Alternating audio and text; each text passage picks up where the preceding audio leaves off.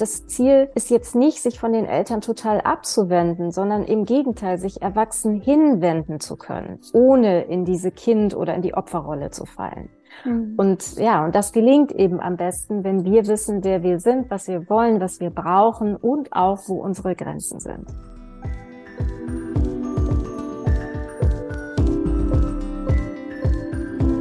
Mal ehrlich, der Podcast von Any Working Mom. Wir würden gerne alles wissen, immer souverän und nie überfordert sein. Aber mal ehrlich, das schaffen wir nicht. Was wir können, ist mit interessanten Menschen reden oder dazulernen. Schön, dass ihr heute hier zuhört bei Any Working Mom. Mein Name ist Mara Rickli. Ich bin Journalistin bei Any Working Mom. Vielleicht habt ihr euch auch schon gefragt, ob ihr eure Kinder genug loslässt, eure Kinder sich richtig ablösen können von euch und ob ihr selbst eigentlich von eurem Elternhaus abgelöst seid. Kürzlich war ich mit meinem Vater in den Ferien und habe gemerkt, wir reden jetzt anders miteinander als früher. Wir reden wie zwei Erwachsene, nicht mehr als erwachsener Vater zum kleinen Kind, sondern eigentlich auf Augenhöhe. Doch dann gab es doch diesen einen Moment, wo er mir sagte, ich soll jetzt mal das Handy weglegen und ich wie ein Teenager reagierte. Ja, warum reagieren wir eigentlich so auf Kritik unserer Eltern und warum fallen wir so oft in alte Rollen und Muster? Ist es überhaupt okay, dass uns unsere Eltern kritisieren? Und wie kommen wir aus diesen Mechanismen Warum ist es gar wichtig, für all unsere Beziehungen uns von den Eltern abzulösen? Darüber spreche ich heute mit der Diplompsychologin und systemischen Einzel-, Paar- und Familientherapeutin Sandra Konrad. Sie untersucht transgenerationale Übertragungen und hat mehrere Bücher geschrieben, unter anderem Das bleibt in der Familie, Liebe machen, das beherrschte Geschlecht und jetzt ganz neu, nicht ohne meine Eltern. Herzlich willkommen, Sandra Konrad, zu diesem Gespräch. Hallo, Frau Rickli. Danke für die Einladung. Ich danke Ihnen vielmals, dass Sie sich die Zeit genommen haben, heute hier über die Elternablösung zu sprechen. Mhm, das mache ich total gerne, weil ich das Thema so wichtig finde und weil es wirklich sehr unbewusst auch noch ist für viele. Schon sehr unbewusst, oder? Wie auch dieses Verhalten, ähm, das ich jetzt hier beschrieben habe mit meinem Vater in den Ferien, das ist ja auch eine unbewusste Handlung wahrscheinlich von ihm und mir, dass er mich zurechtweist und ich reagiere wie ein Teenager. Ja, und das ist ja gar nicht so untypisch. Das passiert ja ganz oft, dass wir recht schnell in so alte Rollen oder auf so eine Kindrolle, auf eine kindliche Ebene herabrutschen. Und in ihrem Fall, glaube ich, ist das ja so, das hat ja dann ganz gut geklappt, dass ihnen klar geworden ist, was passiert. Und dann konnten sie wieder hochkrabbeln in ihr erwachsenes Ich. Aber das passiert halt nicht nur mit den Eltern, sondern auch mit allen anderen Menschen um uns herum, dass wir abrutschen, weil an so alte Kindheitsrunden gerührt äh, wird. Und da ist es wirklich wichtig, dass uns bewusst ist, was da passiert. Also, dass ich jetzt mit einem Freund unterwegs sein könnte, wie jetzt mit meinem Vater, und wenn dieser Freund mir sagen würde, leg doch mal das Handy weg, dass ich vielleicht reagiere wie ein Teenager. Meinen Sie das? Dass ich Ganz das so genau. Also äh, genau, wir reagieren halt immer besonders. Also es ist ja so. Es kann ja auch sein, dass es eine gesunde, gute und altersgemäße Abgrenzung ist, dass Sie sagen, bitte red nicht so mit mir. Äh, der Ton stimmt für mich nicht. Aber oftmals ist es eben so, dass wir überreagieren dass wir der Situation und der Person gegenüber nicht angemessen, sondern wirklich sehr, sehr stark reagieren. Und da hilft es dann, sich selbst zu fragen, Moment mal, wie alt habe ich mich eigentlich da gerade gefühlt, dass meine Gefühle mich so weggerissen haben? Und das ist etwas, eine typische Frage, die wir in der Therapie auch immer wieder stellen. Wenn ich zum Beispiel mit Paaren arbeite und einer, ähm, also ich gebe mal ein Beispiel, äh, ein, ein Mann, der eine sehr bedürftige äh, strenge Mutter hatte und wenn die Frau ihn nur gefragt hat, Schatz, wann kommst du heute zum Abendessen, dann konnte der schon ausrasten. Das war für ihn wirklich ein Eingriff in seine Menschenwürde, in seine Autonomie und also es gab dann richtig, richtig Stress zwischen den beiden. Und als er mir die Frage beantwortet hat, Mensch, wie alt fühlen Sie sich eigentlich, wenn Sie so wütend auf ihre Frau werden? und er sich ein bisschen Zeit nahm, konnte er dann reflektieren und sagen, oh, ehrlich gesagt fühle ich mich wie der Zwölfjährige, weil meine Mutter hat mich damals immer, ich musste immer direkt nach der Schule nach Hause kommen und konnte nicht wie alle anderen bis abends um sieben oder acht draußen spielen, sondern ich musste eben meiner einsamen Mutter Gesellschaft leisten. Und das hat mich so wütend gemacht. Und, und das heißt, ihm wurde dann klar, eigentlich reagierte in der Situation, in so einer Alltagssituation mit seiner Frau, die einfach nur eine sachliche Antwort erwartet, reagierte er eigentlich wie ein Zwölfjähriger. Und die Mutter hat sich wie so ein Abziehbild vor seine Frau geschoben. Und das, genau, das sind so Punkte, wo es wichtig wäre zu reflektieren, was passiert hier eigentlich gerade und mit wem hat das eigentlich zu tun? Ja, sehr typisch, oder? Auch so in Streitsituationen, in Beziehungen habe ich oft erlebt, dass, dass man dann eigentlich gar nicht mehr weiß, warum, warum macht mich das jetzt so wütend? Warum reagiere ich überhaupt so? Oder auch, warum reagiert mein Gegenüber so? Wie kann man denn das herausfinden, dass es mit der Elternablösung zu tun hat? Es kann ja ganz verschiedene Gründe haben, oder? Es kann ja auch, äh, wie Sie vorher schon gesagt haben, eine gesunde Abgrenzung sein oder Wut kann ja irgendwo auch ein Zeichen dafür sein, dass meine Grenze überschritten wurde, etc. Also wie, wie merke ich denn, dass das mit der Elternablösung zu tun hat? Also oft merken wir das über die Intensität unserer Gefühle. Ne? Es gibt, also wenn wir, wenn wir fünf Minuten später das Gefühl haben, wow, was ist denn da gerade mit mir passiert? Das war echt ein bisschen zu doll, das war zu extrem. Und uns dann diese Frage stellen, wie alt habe ich mich gefühlt? Dann kommen wir oft zu so einer Ursprungssituation oder auch zur Ursprungswunde. Ich gebe noch mal ein anderes Beispiel, wo ich das auch, ne, wo es auch noch mal so deutlich wird. Eine Frau, die ähm, zu mir in die Sitzung kam. Also es war eine Paartherapie und der Mann war fünf Minuten zu spät. Und sie saß da und sofort kam so dieses Gefühl, oh, ich lasse mich scheiden, wie kann der nur zu spät kommen? Immer so. Und dann, da waren wir gleich schon, konnten wir gleich schon arbeiten. Der Mann kam dann und dann habe ich sie gefragt, okay, was, was ist gerade los? Warum werden Sie so furchtbar wütend? Fünf Minuten. Ne? Und dann hat sie überlegt und meinte, oh, ich bin mein ganzes Leben lang, hat meine Mutter oder meine Eltern mich nicht pünktlich abgeholt. Schon als Kindergartenkind saß ich immer noch ganz lange da. Die Kindergärtnerin musste meinen Eltern hinterher telefonieren. Und dann ne, konnten wir so diesem Ur, dieser Urwunde auf die Schliche kommen, nämlich dass das, die Urwunde war, sie hat, sie hatte das Gefühl entwickelt, ich bin nicht liebenswert, ich bin unwichtig, keiner will mich haben, meine Eltern kommen immer zu spät, ich bin denen völlig egal. Und im Hier und Jetzt ist halt dieses zu spät kommen für sie so ein Triggermoment, der sie sofort in so ein kindliches Ich hat zurückfallen lassen. Also das, ne, und ich glaube, jeder, der jetzt so zuhört, kennt so Situationen, wo man abrutschen könnte, wo man spürt, das ist irgendwie ein altes Thema, das tut echt noch weh und da reagieren wir manchmal ein Stück weit drüber. Ist es denn auch okay, in gewissen Dingen nicht abgelöst zu sein. Also wenn ich mir jetzt überlege, wir alle haben ja irgendwie unsere Baustellen und dann bin ich ja vielleicht auch bedürftig in gewissen Situationen. Ist es okay von meinem Partner, meiner Partnerin zu erwarten, dass, dass äh, ja, mein Bedürfnis durch sie oder ihn gestillt wird? Oder ist es die Elternablösung quasi, oder ist das Ziel die Elternablösung und so die völlige Autonomie und zu sagen, ich kann alle meine Bedürfnisse dadurch selbst befriedigen oder habe ich selbst ähm, im Griff quasi? Okay, das ist jetzt eine sehr komplexe Frage. Ich versuche mal der Reihe nach der durchzugehen. Ja.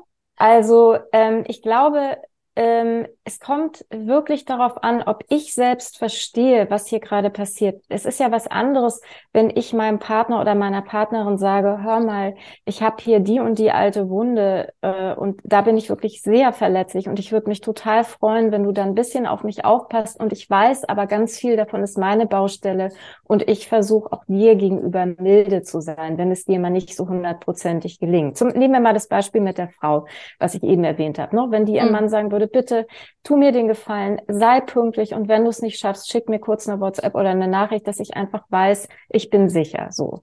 Und gleichzeitig ist aber wichtig, dass sie auch bewusst dran arbeitet, dass sie in so einem Moment, wenn der Mann zu spät kommt, ne, anfängt, sich zu orientieren im Hier und Jetzt, dass sie zum Beispiel sich sagen würde, sich selbst beruhigen lernen würde und sagen würde, okay, ich weiß, damals war das echt schlimm, als ich so klein war, das, da habe ich mich so allein und so verlassen gefühlt, aber heute, heute bin ich 35 Jahre alt, heute bin ich sicher, ich kann mal eben hier in so einen Laden reingehen, ich kann, ne, wenn's, ne, oder ich kann mal eben mir die Zeit vertreiben, vielleicht rufe ich meinen Mann mal an, wahrscheinlich sucht er gerade einen Parkplatz. Das wäre selbstfürsorgliches Verhalten im Hier und Jetzt, wo, wo sie ihre kindlichen Anteile anspricht, die versorgt und sagt, Mensch, ich erinnere mich, das war echt schlimm. Und gleichzeitig aber als Erwachsene sich ne, in der Situation einfach ähm, angemessen verhält. Mhm. So, und ähm, ich glaube, vielleicht ist es wichtig, dass wir nochmal äh, weil das Thema Ablösung, ich, als ich das Buch geschrieben habe und erzählt habe, dass ich das schreibe, haben ganz viele gesagt, ach, das ist ja hat, was hat das mit mir zu tun? Ich bin ausgezogen, ich bin finanziell unabhängig, ich habe ja schon eigene Kinder. Ja, ich habe mit meinen Eltern manchmal Stress, aber Ablösung, na ja. Und ich, ich, vielleicht macht es Sinn, wenn wir, wenn ich mal so ein paar ähm, Geschichten erzähle, woran man merken kann, dass man nicht abgelöst ist. Ja, sehr gerne. Das, ähm, was ich einfach bei Ihrer äh, Antwort jetzt auch so schön fand, ich habe die ganze Zeit mit dem Kopf genickt, weil ich finde, dass dieses, dieses sich bewusst sein, darüber oder im Klaren sein, dass das jetzt etwas Schwieriges ist und es auch zuordnen kann, aber es ja dann nicht unbedingt alleine lösen muss. Weil mhm. als ich, ähm, ich habe ja das Buch empfohlen, auch in meinem Umfeld und sehr viele haben das gelesen, sehr viele erkennen sich natürlich darin, auch gerade wenn sie selbst Kinder haben oder jetzt so um die 40 vielleicht auch durch Beziehungskrisen gehen und dann geht es um die Schwiegermutter und es geht um Hauskauf von den Eltern und so weiter oder, oder die Eltern werden älter etc. Also es spricht sehr viele an. Mhm. Und dann kam dann aber da auch oft so ähm, dieser Druck, oh, ich muss das jetzt alles selbst lösen und kann ja gar nichts mehr von meinem Partner erwarten. Ähm, das, aber was, was ich so schön finde, wenn Sie jetzt das auch so, ähm, das ist so versöhnlich auch irgendwie, dass wenn beide darüber Bescheid wissen, woher kommen denn diese ähm, Trigger, sage ich jetzt mal, oder diese ähm, Bedürfnisse oder eben wie jetzt die Frau, die dann sagt, ja, mir ist das so wichtig, dass du pünktlich bist. Und wenn man es dann ja erklären kann, fällt es ja dem Gegenüber auch viel einfacher, vielleicht darauf Rücksicht zu nehmen. Und das, ähm, ja, finde ich jetzt so schön an Ihrer Antwort, da, ähm, das auch nochmal so zu hören. Ja, aber jetzt stellen wir uns mal vor, die Frau, die ich gerade beschrieben habe, ist mit dem Mann aus dem ersten Beispiel zusammen, der nämlich mhm. sich in seiner Autonomie so schnell bedrängt fühlt. Und dann haben wir echt ein Problem. Und das ist das, was wir in der Paartherapie oft auch mhm. sehen. Da sitzen dann nämlich eigentlich zwei verwundete Kinder voreinander, schreien sich aber wie Erwachsene an und sehen nur die erwachsene Wut und können so, no, also das lernen wir ja dann idealerweise, dass wir feststellen, ah ja, wenn ich getriggert bin, kann es sein, dass der andere auch getriggert ist. Das heißt, wir sind gar nicht mehr so erwachsen, wie wir aussehen.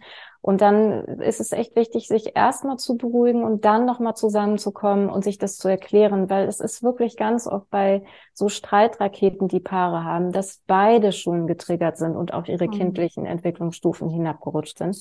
Aber ich will auch sagen, es lässt sich regeln. Also es lässt sich wirklich äh, lösen, ähm, gerade eben, wenn wir, wie ich jetzt schon ein paar Mal gesagt habe, zu diesen Ursprungssituationen zurückkommen. Aber es mhm. macht einen auch so viel milder und es gibt so einen liebevolleren Blick, wenn ich mir zum Beispiel, nur wenn ich mir meinen Mann vorstelle und wenn ich gerade eigentlich total sauer bin und er auf mich und ich sehe dann aber, ich krieg dann so den roten Faden und sehe, ah ja, da ist er gerade abgerutscht und ich ja auch und das, das macht gleich so eine innere milde äh, und das bringt wirklich einen liebevolleren Blick auch schnell ja. wieder. Darum finde ich Ihr Buch auch so wertvoll. Ähm, es stärkt auch einerseits das Verständnis für einen selbst mhm. und es macht, stimmt ein aber auch milder gegenüber den eigenen Eltern oder dem Partner, Partnerin. Mhm. Aber vielleicht könnten wir jetzt noch ein paar Beispiele, genau, wenn Sie mögen, ein paar Beispiele noch mhm. erzählen. Das fände ich toll. Genau. Mhm. Genau, also ähm, wenn wir nicht abgelöst sind, mir geht es ja um die emotionale Ablösung und wir erkennen das, wenn wir unseren Eltern zu viel Macht geben, wenn unser Denken und Fühlen zu sehr um die Eltern kreist und wir noch zu sehr in dieser Kindrolle feststecken. Und diese Verstrickung mit den Eltern ist oftmals sehr, sehr unbewusst. Und deswegen habe ich im Vorwort meines Buches und ganz viele Sätze gelistet, mhm. die so einen Hinweis darauf geben können, ob man mit den Eltern noch verstrickt ist. Und ich gebe jetzt mal ein paar Beispiele. Ich fühle mich in Gegenwart meiner Eltern wie ein kleines Kind und werde oft von Gefühlen überwältigt. Oder ich kann meinen Eltern keine Grenzen setzen. Das kennen ganz viele. Oder ich fühle mich schuldig, weil ich meinen Eltern nicht genüge. Oh, wenn, wenn die Eltern irgendwelche Erwartungen haben und ich schaffe das nicht oder ich möchte das vielleicht auch gar nicht, aber darunter entsteht so ein Schuldgefühl.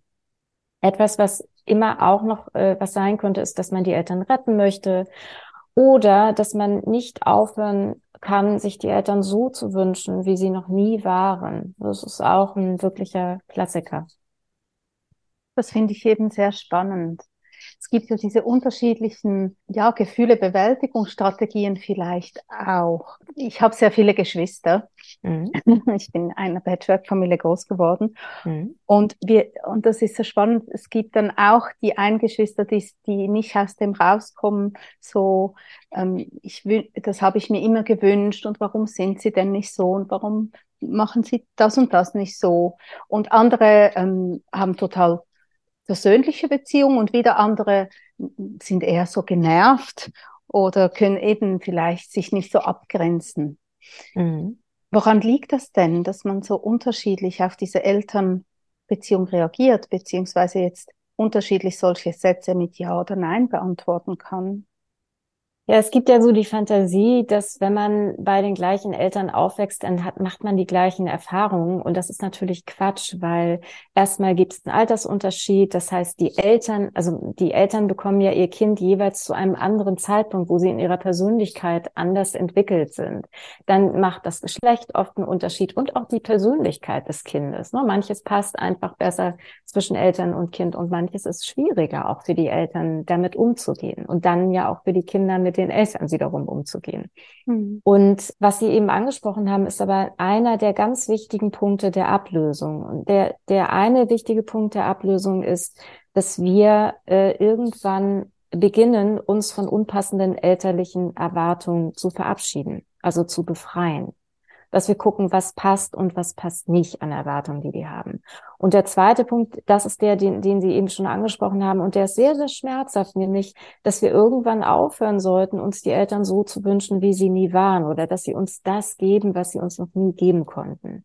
Und die, dieser ganze, diese ganze Ablösung, da sieht man schon, das sind ja zwei Klopper, die ich jetzt eben mal so in den Raum geworfen habe. Mhm. Das ist nicht einfach und das ist auch kein einzelner Schritt oder nicht nur diese beiden Punkte, sondern das ist oftmals ein ganz, ganz langer, sogar ein lebenslanger Prozess. Und was eben hilft bei dem, was Sie eben gesagt haben, wenn, wenn ein oder mehrere Ihrer Geschwister noch so Wünsche an die Eltern haben und so enttäuscht sind, weil die Eltern das nicht können, ähm, es hilft, an dieser Stelle, wenn wir beginnen, uns selbst eine gute Mutter oder ein guter Vater zu werden. Das heißt, wir versorgen uns selbst, wir, wir erkennen unsere Bedürfnisse und unsere Grenzen und wir stehen auch dafür ein. Und wenn wir das können, wenn wir das lernen, dann werden wir immer, also emotional immer unabhängiger von den Eltern. Und dann ist irgendwann was ganz Schönes möglich. Dann können wir nämlich einen etwas erwachseneren Blick auf die Eltern richten und ein bisschen mehr Frieden auch mit der Vergangenheit schließen ähm, und im Idealfall auch vielleicht sogar auch ein besseres Verhältnis zu den Eltern ähm, etablieren.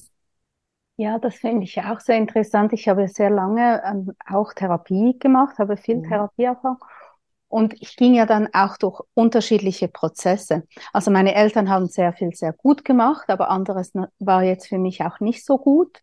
Mhm. Und, ähm, und, da, und sehr lange war ich sehr loyal. Also niemand durfte meine Eltern kritisieren und dann ging ich in Therapie und habe überhaupt das erste Mal darüber gesprochen, was denn nicht so gut lief.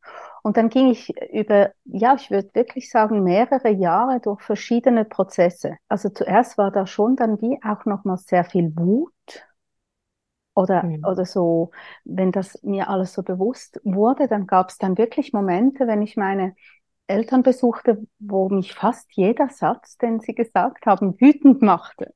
Mhm. Und ich so in diese, in schon auch eine sehr kindliche Haltung kam, auch so ein wütendes Kind, das vielleicht wie nochmals sich ablöst ähm, oder ja, verarbeitet oder nochmals sehr stark seine eigenen Grenzen kommuniziert oder sehr stark sagt, ich bin anders als du. Und dann kam aber auch eine ganz andere Phase von eher Distanz und nachher hin irgendwie zu Versöhnung.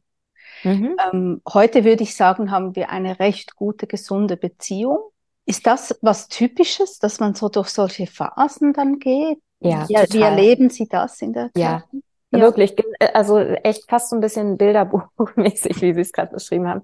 Also Wut ist ja oft so ein äh, so, ein, so ein ganz starkes Gefühl, was im, in der Ablösung auch auftritt. Und das tritt ja schon in der Trotzphase auf und dann nochmal in der Pubertät. Und wenn Eltern mit diesen Wutgefühlen ihrer Kinder, mit dem, mit diesem Aggressionspotenzial nicht so gut umgehen können, weil die vielleicht selber in ihrer Autonomieentwicklung da von den eigenen Eltern blockiert worden sind, dann lernen Kinder von den Eltern ja oft, dass Wut Bebe ist. Also Wut muss dann unterdrückt werden. Das ist dann nicht in Ordnung. Und die Wut, die ursprünglich mal unterdrückt worden ist von den Eltern, die kommt dann eben bei dieser späteren Ablösung, zum Beispiel im Therapieprozess oder dann später auch, noch, also im, im frühen, mittleren Erwachsenenalter, da kommt die oft nochmal ganz massiv raus, also das, was eben verboten wurde, ne? die ganzen Gefühle, die nicht gefühlt wer werden sollten oder durften, die kommen dann nochmal zum Vorschein. Und ähm, ja, dann kommt erstmal ein bisschen Distanz, weil wenn wir nicht so gut gelernt haben, Nähe und Distanz zu regeln, also so ganz fein zu regeln, dann wird der Regler manchmal dann extrem von extremer Nähe auf extreme Distanz umgeschoben. Und dann folgt idealerweise das, was Sie eben beschrieben haben, nämlich so ein versöhnlicherer äh, Prozess oder so, ne, oder so, so, ein, so ein Status, wo man eben die Eltern, wo man dann auch gelernt hat, die Eltern ganzheitlicher zu sehen. Also nicht nur als Eltern, sondern idealerweise schauen wir dann auch, Mensch, wie sind die Eltern eigentlich aufgewachsen? Was haben die eigentlich mitbekommen in ihrer Kindheit? Was hatten die für Mangelerfahrungen, für Defizite? Was durften die alles nicht fühlen oder was ist auch gesellschaftlich in der Zeit passiert? Gerade zum Beispiel bei Eltern, die noch den Krieg vielleicht als Kriegskinder miterlebt haben. Und dann entsteht ja oft die Erkenntnis, dass die Eltern uns ne, in Anbetracht ihrer eigenen Kindheitserfahrung schon die besten Eltern waren, die sie überhaupt sein konnten. Auch wenn das für uns nicht immer gut genug war. Und diese Erkenntnis kann zu ganz viel äh, innerem Frieden führen ne? und auch wirklich zu einer besseren Beziehung zu den Eltern auf Augenhöhe, wo man dann nicht nur aus der Kindrolle ihnen Vorwürfe macht, das habe ich nicht bekommen, dies konntest du mir nicht geben, sondern dass wir dann eher so, so schauen, ja, okay, die sind auch Menschen, die sind auch Glieder einer familiären Kette, genau wie wir es sind und alle versuchen eigentlich ihr Bestes. Ja, ich konnte das dann so sehen. Ich habe aber auch das Privileg, würde ich sagen, dass ich ein Elternhaus habe, das auch das mich auch gehört hat, dass mhm. diesen Prozess mit mir auch ging, selbst einen Prozess machte. Das ein, es war eine, es waren offene Gespräche möglich. Es ist möglich, dass, dass ich sage, das geht mir jetzt zu weit oder das möchte ich jetzt nicht und dann nicht ein großes Familiendrama daraus entsteht, oder? Jetzt gibt's aber in meinem Umfeld und sicherlich auch bei den ZuhörerInnen einige, die vielleicht doch Elternhäuser haben, wo sehr vieles auch nach wie vor sehr schwierig ist, wo viele Vorwürfe sind, Schuldgefühle, vielleicht auch Gewalterlebnisse sind. Wie kann man denn da den Umgang finden und sagen, sie haben gemacht, was sie konnten, sie waren die besten Eltern, die sie sein konnten, wenn, wenn doch ich, in der Schweiz gibt es Zahlen, die sind enorm hoch, also dass sehr viele Kinder auch Gewalt erleben. Wie, wie kann man sich mit so einer Situation aussehen? Wie kann man da sagen, sie haben ihr Bestes gegeben? Ja, ich betone auch, wenn es für uns nicht immer gut genug war. Das ist mir ein ganz mhm. wichtiger Zusatz, weil also ich, ähm, also ich möchte nicht die Gewalt- und Verletzungserfahrungen wegwischen. Ganz im Gegenteil.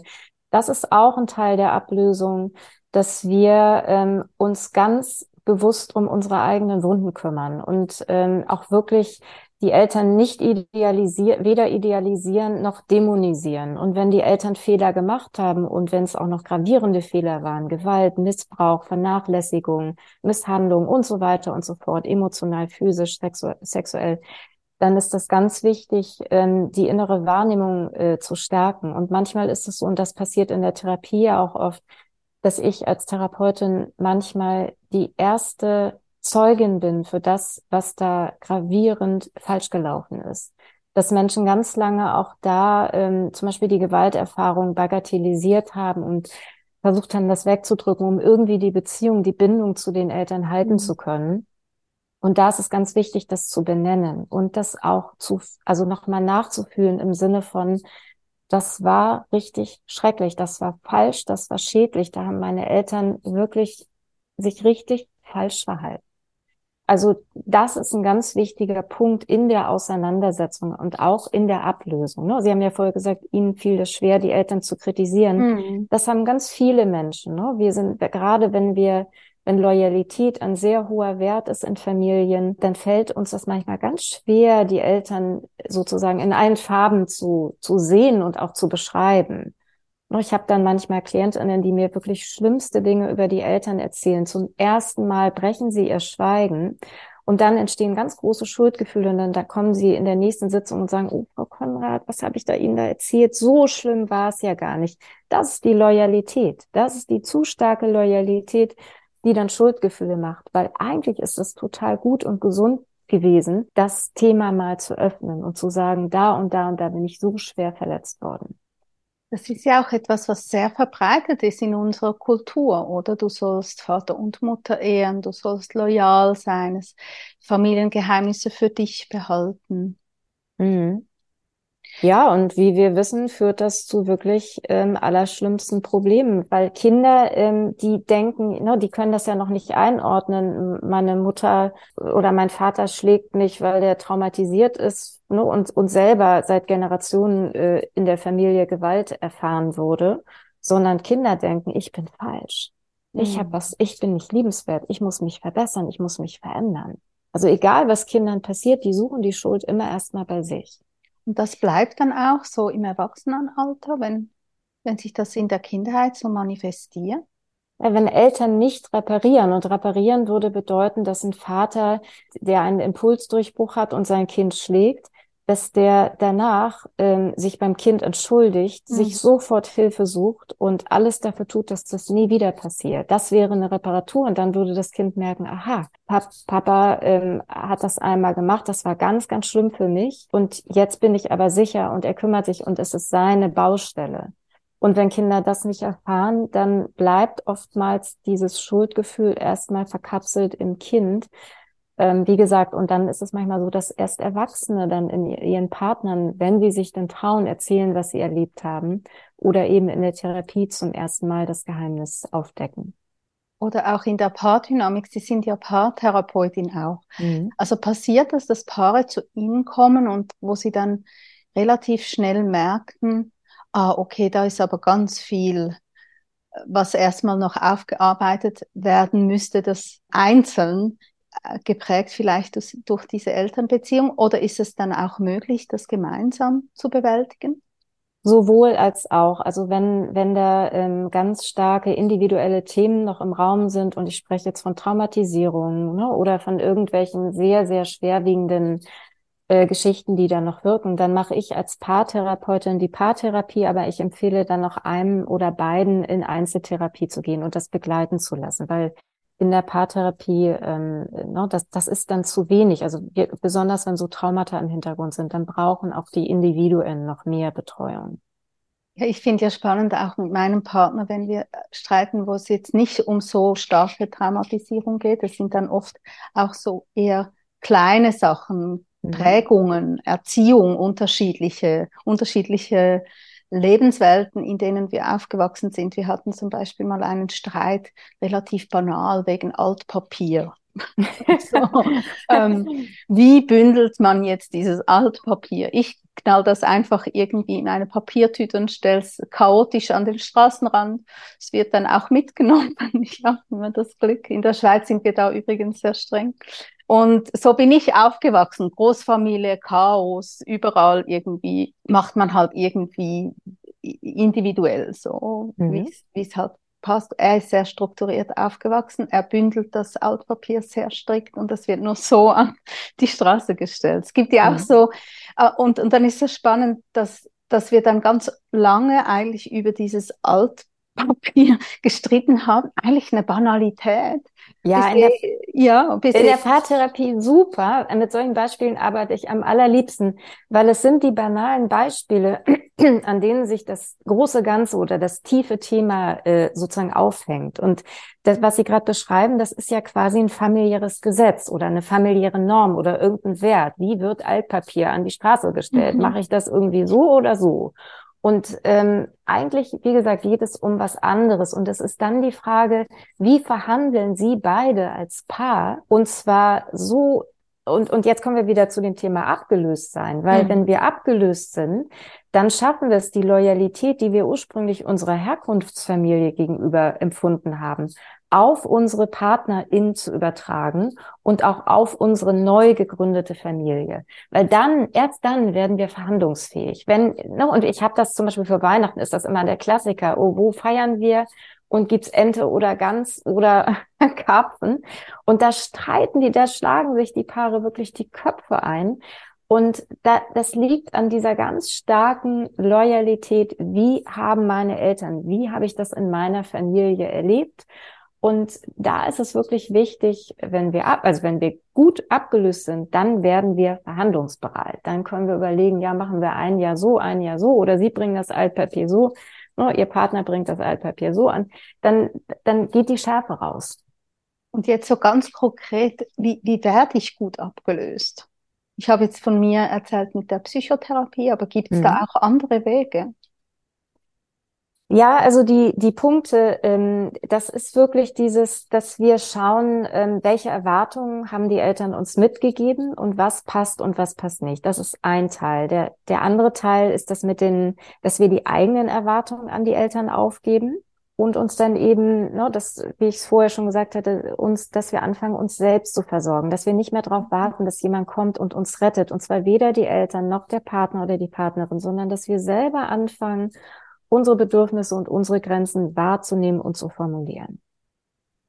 Ich würde gern noch ein bisschen über diesen Punkt sprechen. Ich finde den sehr relevant. Es gibt ja auch diesen, es gibt halt einen regelrechter Trend auch von Self-Care und du musst gut zu dir selbst schauen und ist es das, was Sie meinen oder, oder können Sie das ein bisschen erklären? Wie werde ich eine gute Mutter, guter Vater für mich mhm. selbst? Wie versorge ich mich selbst? Was ist damit gemeint? Mhm.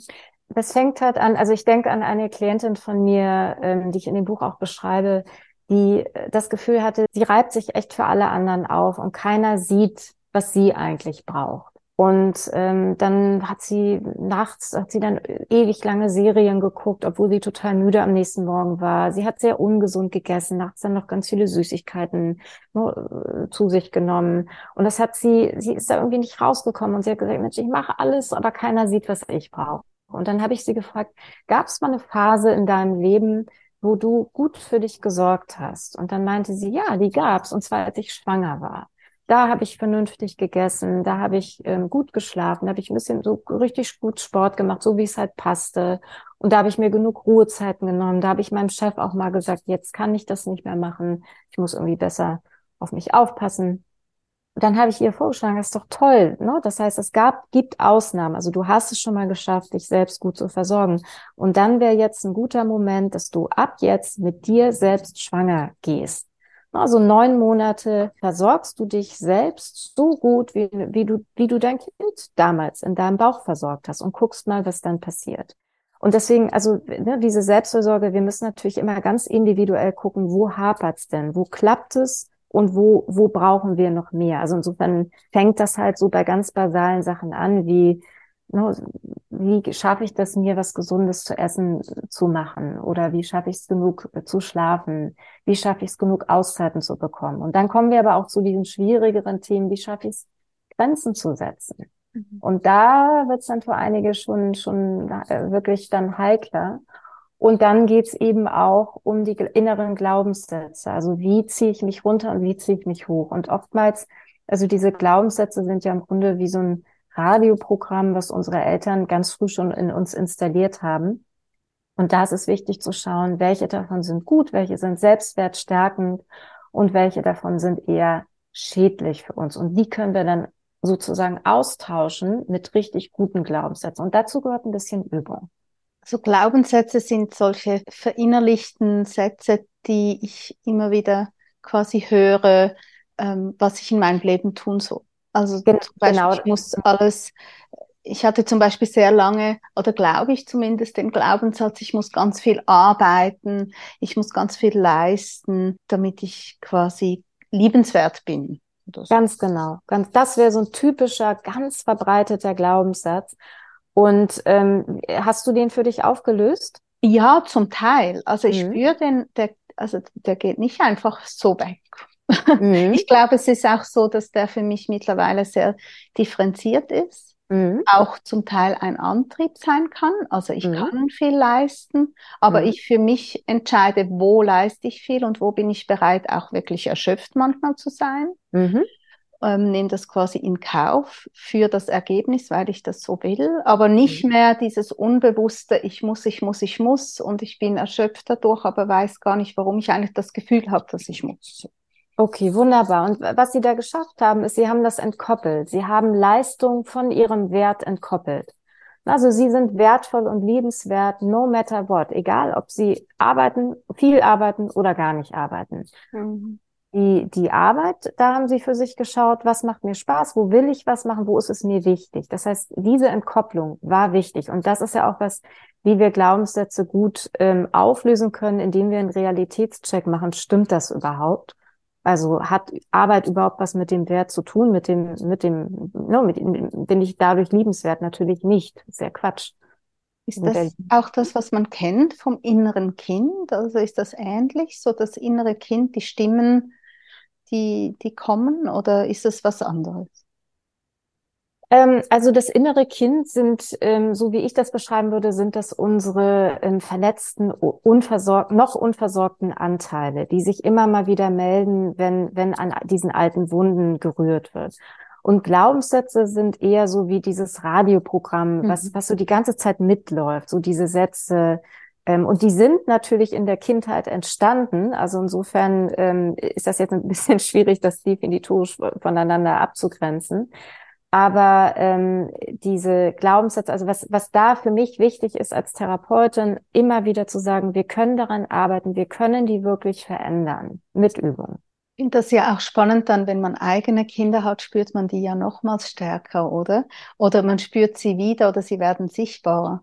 Auch diese Sätze, die man sich gesponnen hat, nie zu sagen, die die Eltern gesagt haben, ist das, mhm. das sind auch solche Glaubenssätze, oder? Reiß dich mal zusammen, jetzt sei doch mal folgsam, jetzt versteh doch mal, oder so. Ja, das ist so das, was wir dann so verinnerlicht haben von den Eltern, was die von uns wollten. Und das kommt dann manchmal plötzlich so ungefiltert bei den eigenen Kindern raus. Und was ich total schön finde, ist die Beobachtung, dass ähm, ganz viele Menschen zum ersten Mal eine Therapie machen, wenn sie selber Kinder haben oder gerade bekommen haben, weil ihnen klar wird, oh Gott, äh, da wiederholt sich was und das möchte ich eigentlich gar nicht. Und wie kann ich jetzt damit umgehen? Wie kann ich die Mutter werden, die ich eigentlich sein möchte oder der Vater? Und ähm, also das ist ja echt da kann man nur applaudieren, weil die, diese Menschen in so einem Zeit, zu so einem Zeitpunkt anfangen mit der eigenen Persönlichkeitsentwicklung, weil sie ihre Kinder eben nicht belasten möchten. Das heißt, das sind echt diese berühmten Cycle Breaker, die brechen den Kreislauf von mitunter generationenalten schädlichen Werten, Gesetzen, Aufträgen und fangen an, ihre Geschichte quasi und dann damit ja auch die Geschichte ihrer Kinder neu zu schreiben. Also das ist auch so was Großartiges bei der Ablösung. Und ich will aber noch mal was sagen, weil viele der kriegen wahrscheinlich jetzt auch Angst und denken, oh, Ablösung, das hört sich an, äh, ne, als ob ich mich jetzt total von den Eltern distanzieren muss. Und das ist mit Ablösung wirklich nicht gemeint. Also Ablösung heißt nicht, die Eltern weniger zu lieben, sondern sie reifer zu lieben. Und das Ziel ist jetzt nicht, sich von den Eltern total abzuwenden, sondern im Gegenteil, sich erwachsen hinwenden zu können, ohne in diese Kind- oder in die Opferrolle zu fallen. Mhm. Und ja, und das gelingt eben am besten, wenn wir wissen, wer wir sind, was wir wollen, was wir brauchen und auch, wo unsere Grenzen sind. Ja, das Schöne ist ja eigentlich, ich merke das einfach bei mir selbst, ich hätte ja nie Ferien gemacht mit meinem Vater, wie ich es am Anfang erzählt habe, als ich ähm, 25 war. Weil mhm. ich dann gesagt hätte, oh nein, das triggert mich vielleicht zu stark gewisse Dinge so. Oder mhm. das, das ist mir zu anstrengend. Und durch die Ablösung habe ich das Gefühl, äh, kann ich ja mehr Zeit und qualitativ bessere Zeit mit ihm verbringen. Ja, oh, das ist so schön, ne? Und das ist ja auch das, was ich immer wieder betone. Man kann sich lösen und trotzdem verbunden bleiben. Mhm. Und durch die Ablösung, die gesunde Ablösung, die Sie jetzt für sich geschaffen haben, sind Sie natürlich Ihren Kindern auch gleich wieder ein gutes Vorbild, weil die lernen das. Die lernen, ah ja, ich kann also autonom sein und in die Welt rausgehen und trotzdem kann ich mit Mama oder Papa irgendwie verbunden bleiben. Ich kann Kritik üben und ähm, trotzdem kann ich sie lieb haben. Ich kann mhm. ich sein und sie, die Eltern, sie sein lassen, ohne mich bedroht zu fühlen, wenn die vielleicht mal eine andere Meinung oder eine andere Haltung haben.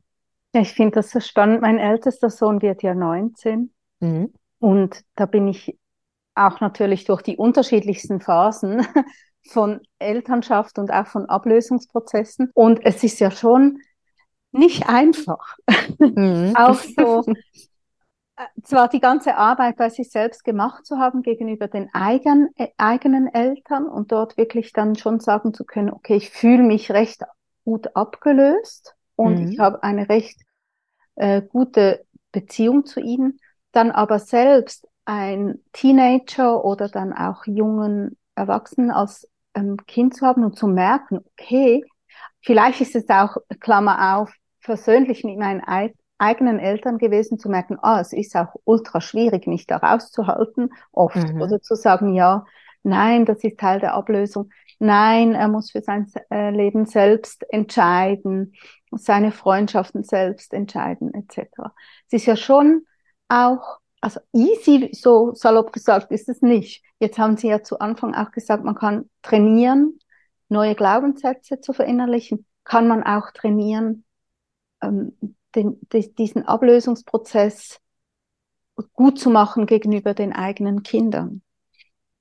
Ja, auf jeden Fall. Und ähm, also ich wiederhole das immer wieder, Ablösung ist keine Einbahnstraße. Ne? Also die Kinder, klar, für Kinder ist es die Entwicklungsaufgabe, sich von den Eltern zu lösen. Aber Eltern haben auch eine Entwicklungsaufgabe und die ist nicht einfach, die ist wirklich nicht einfach. Sie müssen nämlich die Kinder loslassen.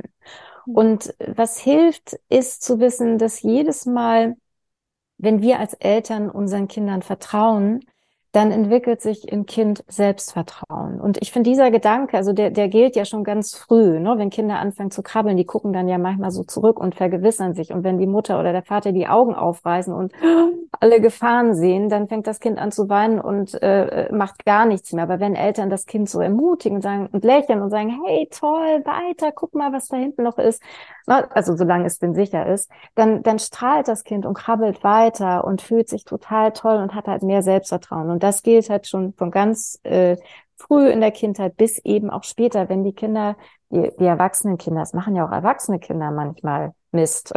und ja, ich, ne, und äh, wenn dann, wenn ich dann mit Eltern zusammensitze und die sind so furchtbar ängstlich oder können nicht mehr schlafen vor Sorge, dann frage ich sie immer, was können sie jetzt im Leben ihres, sagen wir mal, 30-jährigen Kindes eigentlich noch ändern oder beeinflussen? Und die ehrliche Antwort ist nichts. Man kann nichts mehr tun. Man kann ein sicherer Hafen für die Kinder sein. Man kann da sein, dass die wissen, egal was passiert, ich kann zu meinen Eltern zurückgehen. Und das ist ja das größte Geschenk, was Eltern ihren Kindern machen können, ne? Die, dieses, diese Vertrauensbasis zu schaffen. Ja, ich finde das spannend. Gesellschaftlich ist ja das nicht nur, ähm, wird das nicht nur gut, als gut befunden. Ich erlebe dann auch, wenn ich doch sehr mein, meinem Sohn vertraue, auch wenn er jetzt zum Beispiel ganz anderes macht, als, als ich mir gewünscht hätte oder so, oder vielleicht eine Lehre äh, abgebrochen hat oder eine andere ähm, Ausbildung macht, als man ja von ihm erwarten würde, vielleicht wo er unterqualifiziert ist, sage ich jetzt mal oder so. Mhm. Mm, und wenn ich das so loslasse und sage, ja, okay, das ist ja sein Leben jetzt. Ich bin ja da, ich unterstütze, er weiß, er kann kommen, wenn er Unterstützung braucht, aber er muss das für sich entscheiden. Dass dann manchmal auch aus der Gesellschaft so ein, Ra ein bisschen Raum kommt, ja, wie kann, also, wie kannst du ihn jetzt da einfach so lassen und das geht doch nicht und so. Ist auch eine Abgrenzung, oder? Eine Ab äh, gegenüber der Gesellschaft, weil da doch recht viel Erwartungen an die Eltern ja auch sind. Oder diese Abgegrenztheit, Ablösung gar nicht immer so in dem Sinn gut geheißen wird. Ja, und äh, gerade das ist total spannend, weil da greift auch wieder das Konzept der Selbstdifferenzierung. Also wenn ich mein stabiles Selbst behalten kann, egal, also in, in, in Beziehung, dann kann ich das auch der Gesellschaft äh, gegenüber behalten. Und ähm, das heißt, ich kann, fühle mich nicht bedroht, wenn andere eine andere Meinung ha haben. Ich fühle mich mhm. auch nicht isoliert, sondern ich kann wirklich emotional bei dem bleiben, was ich für mich, was sich für mich gut anfühlt und kann den anderen auch ihre Kritik oder ihre andere Meinung lassen. Das ist ja okay. Die dürfen ja fühlen und denken, was sie wollen. Nicht alles passt für alle. Aber da geht's dann wirklich um diese gesunde Abgrenzung. Weil das ist egal. Also nur, wir werden nicht geboren, um die Erwartungen der Eltern zu erfüllen. Und wir werden auch nicht geboren, um die Erwartungen von irgendwelchen Nachbarn oder Fremden äh, zu erfüllen. Natürlich müssen wir uns in die Gesellschaft irgendwie äh, einpassen im Sinne von, dass wir jetzt nicht kriminell werden oder die Grenzen von anderen überschreiten. Mhm. Aber ansonsten, was sich für sie gut anfühlt und für ihren Sohn gut anfühlt, das ist allein ihr Business. Das geht andere wirklich gar nichts an. Und dann können sie es einfach bei denen belassen. Manchmal ist ja auch so eine Kritik eher eine Aussage über die anderen als über sie. Das stimmt. Ist auch ein Lernprozess. Ja, total. Ich sag das jetzt hier so locker ja, flockig von genau. meinem Sessel. Das ist alles nicht so einfach, aber es ist möglich. Ja, und das ist, Sie sagen das ja schon sehr klar und verständlich und es macht total Sinn. Und ich nicke auch wieder mit dem Kopf die ganze Zeit, obwohl Sie das nicht sehen. Ähm, ich habe zum Abschluss noch eine Frage, die jetzt mir auch noch so, ähm, die mich beschäftigt. Und zwar, eben bei meinem Sohn jetzt zum Beispiel 19 Jahre ist eine lange Zeit oder vor 19 Jahren habe ich sehr viel noch nicht gewusst. Mhm. Und ähm, meine Eltern vor 42 Jahren haben noch viel weniger gewusst oder anderes gewusst und anderes nicht. Wenn man dann so hört, Vertrauen von Anfang an und wenn sie krabbeln und Freiheiten geben etc., das ist wunderbar, wenn die Zuhörerin jetzt ein Kind hat, das vielleicht acht Monate alt ist. Jetzt vielleicht für diejenigen, die ein Kind haben, das 16 Jahre alt ist oder 30 oder 50. Hat man die Chance auch noch zu reparieren im Nachhinein?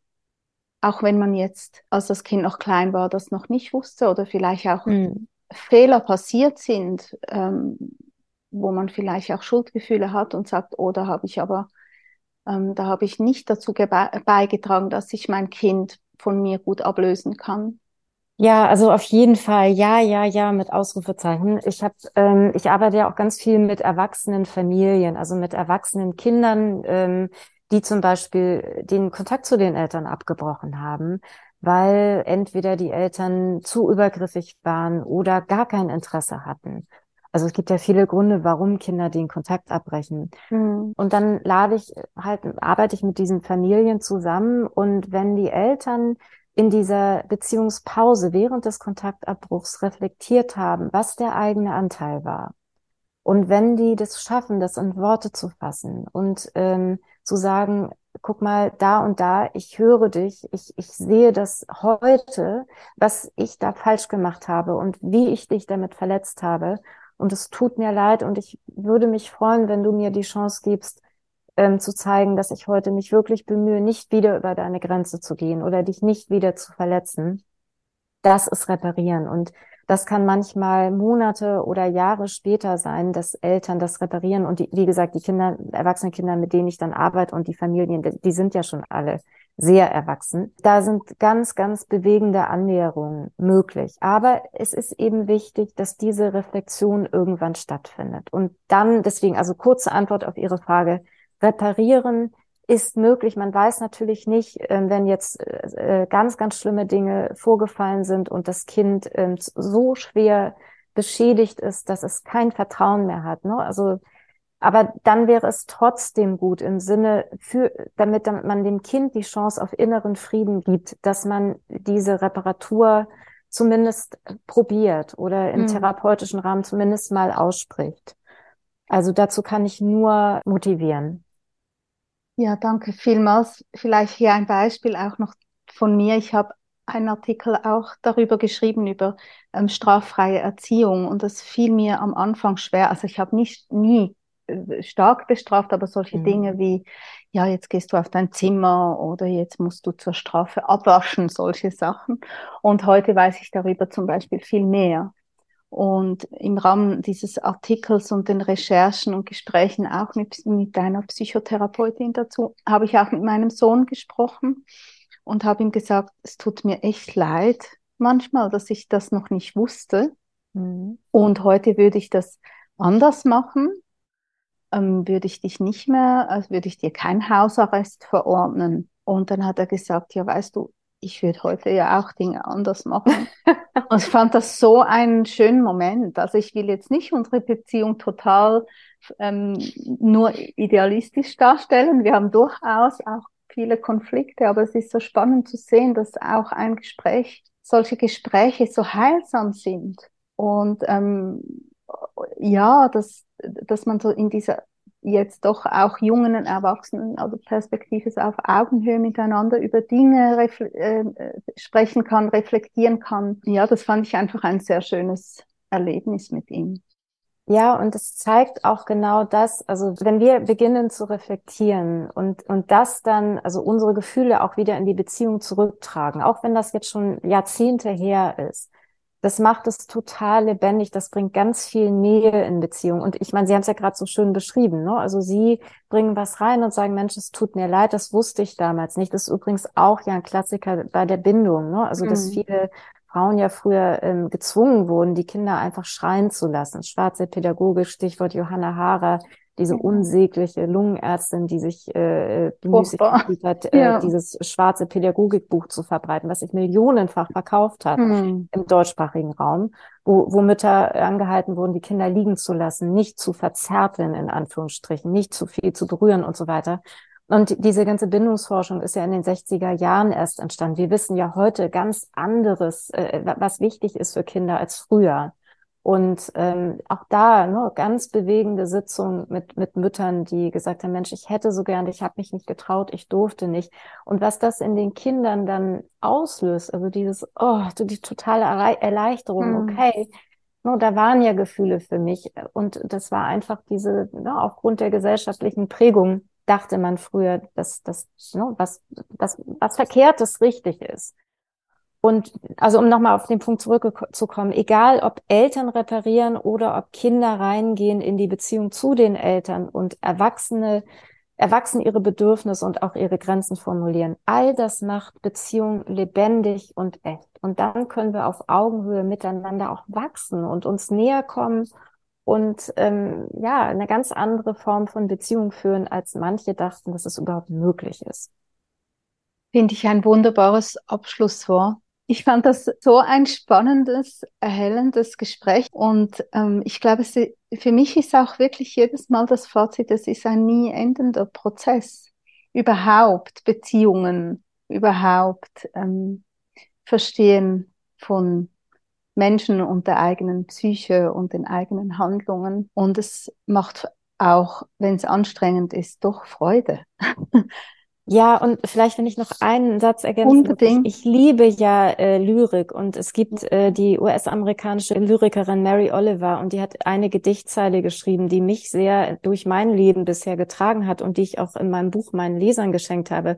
Und sie fragt, what is it you plan to do with your one wild and precious life? Also was willst du mit diesem einen wilden, kostbaren Leben anfangen?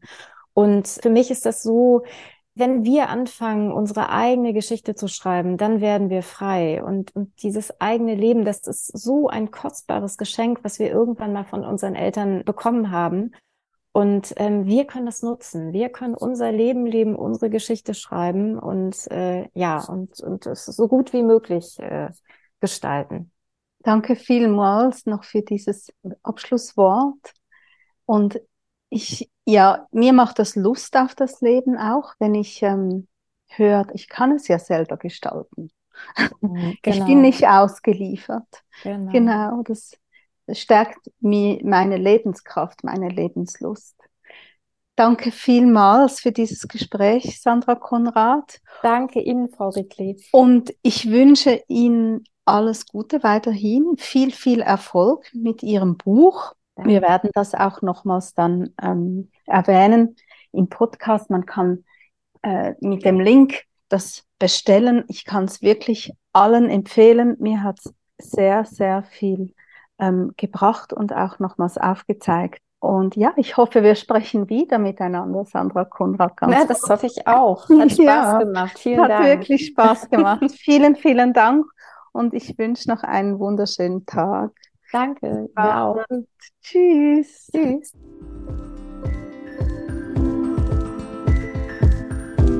Das ist mal ehrlich. Der Podcast von Any Working Mom. Danke vielmals fürs Zuhören. Musik und Support von den Jingle Jungle Tonstudios. Ihr findet uns auch auf anyworkingmom.com, auf Instagram, Facebook und Pinterest. Bis gleich!